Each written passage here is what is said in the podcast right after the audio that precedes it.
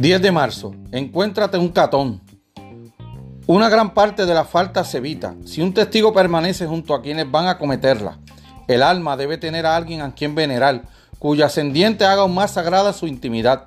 Bienaventurado aquel de quien no solo la presencia, sino hasta recuerdo nos mejora. Séneca.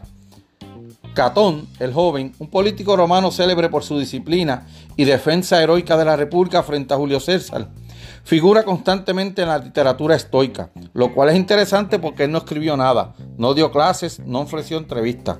Gracias a su ejemplo valiente y audaz, es un filósofo al que se le cita con tanta frecuencia.